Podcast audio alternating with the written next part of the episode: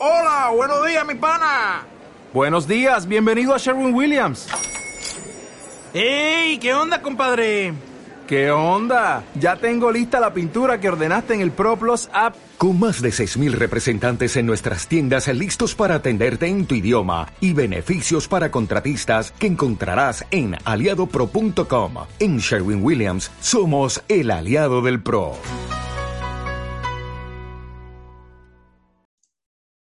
¿Cómo estáis? Bienvenidos a Oposiciones de Educación. Yo soy Diego, maestro, profesor y preparador de oposiciones y vamos a hablar de la creatividad, pero quizá desde una perspectiva diferente a la que no estamos acostumbrados y es esa creatividad como arma de doble filo. Así que mucho cuidado con la innovación sin sentido, mucho cuidado con las formaciones que aplicamos sin tener una base real, porque en ocasiones penaliza.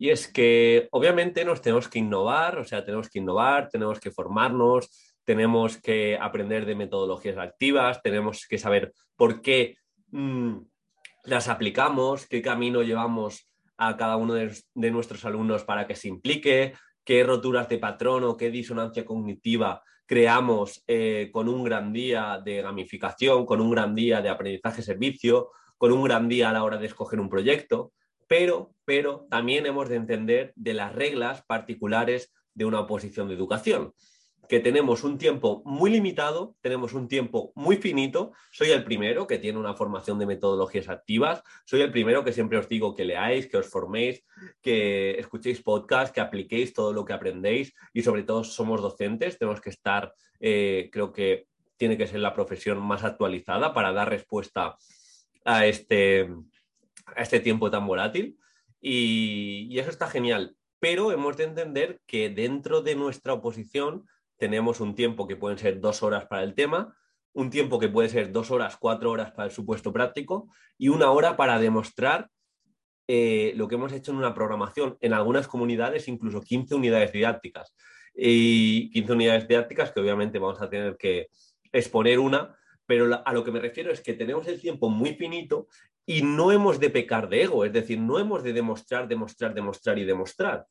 El primer filtro es contestar aquello que se nos pide. Es decir, si nos piden un tema X sobre evaluación, voy a tener que hablar de evaluación, voy a tener que hablar de cada uno de los puntos de evaluación formativa, de evaluación formadora, de los distintos instrumentos de evaluación, pero cumplir cada uno de los epígrafes. En el momento que cumplimos cada uno de los epígrafes es cuando igual, cuando igual nos podemos eh, centrar y, podemos aplicar nuestra energía o nuestros conocimientos en hacerles ver que en aprendizaje cooperativo voy a utilizar X evaluación, pero no antes. Yo no puedo empezar el tema diciendo, madre mía, de evaluación le voy a decir todo lo que sé sobre aprendizaje cooperativo, todo lo que sé sobre neuroevaluación, todo lo que sé. No, no, no, no, no.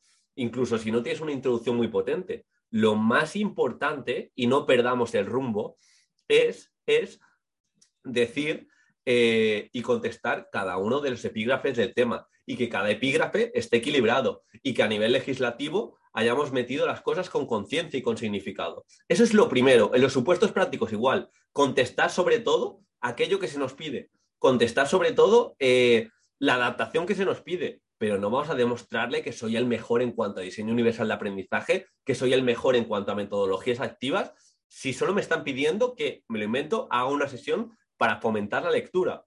Obviamente, cuando esté cubierto ese fomento lector, yo ya me voy a introducir y ya me voy a meter de lleno al tema de las metodologías y voy a, utilizar una, clase invertida para eh, crear esa semillita y en el espacio grupal, pues em, sacarle mucho partido. Genial, genial.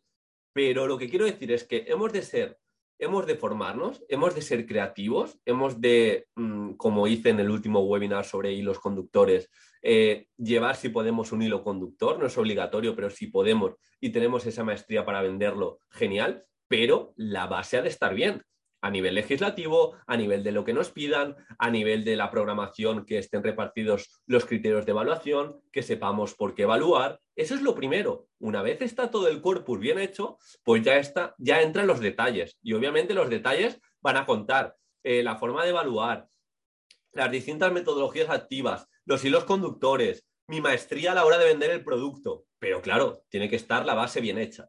Así que bueno, hemos de ser creativos, pero no hemos de reinventar la rueda porque nos puede penalizar y esto yo lo he visto en opositores y opositoras. No es que lleve una gamificación y no sé por qué el tribunal, pues te puedes encontrar con un porcentaje del tribunal que no tenga ni idea en cuanto a metodología y como no te hayas formado lo suficiente o simplemente como no hay tiempo, no se lo has podido explicar bien y no te ha comprado como tal. Así que yo lo que te pido, no, no te estoy metiendo miedo para que no innoves, pero que te pido que te formes a conciencia primero contestes aquello que se te pide, digas los criterios de calificación que se te piden y a partir de ahí empieza a ser creativo. Así que nada, espero que te haya gustado. Si veis que hablo un poco diferente, me he puesto el aparato este invisible, que lo voy a llevar unos mesecitos para, para corregirme un poco la mordida. Y, nada, espero ir mejorando mi, dicción, porque sí que es cierto que estoy un poco raro. Pero bueno, es el primer día, así que poco a poco, eh, la gente que esté en YouTube ya me verá cosas raras en los dientes y, lo dicho, espero que siga aportando de igual manera. Ahora, ahora me, debilito mucho y, esto es mi punto débil y nos vamos a garete. Espero que no. Un abrazo y nos vemos en el siguiente podcast.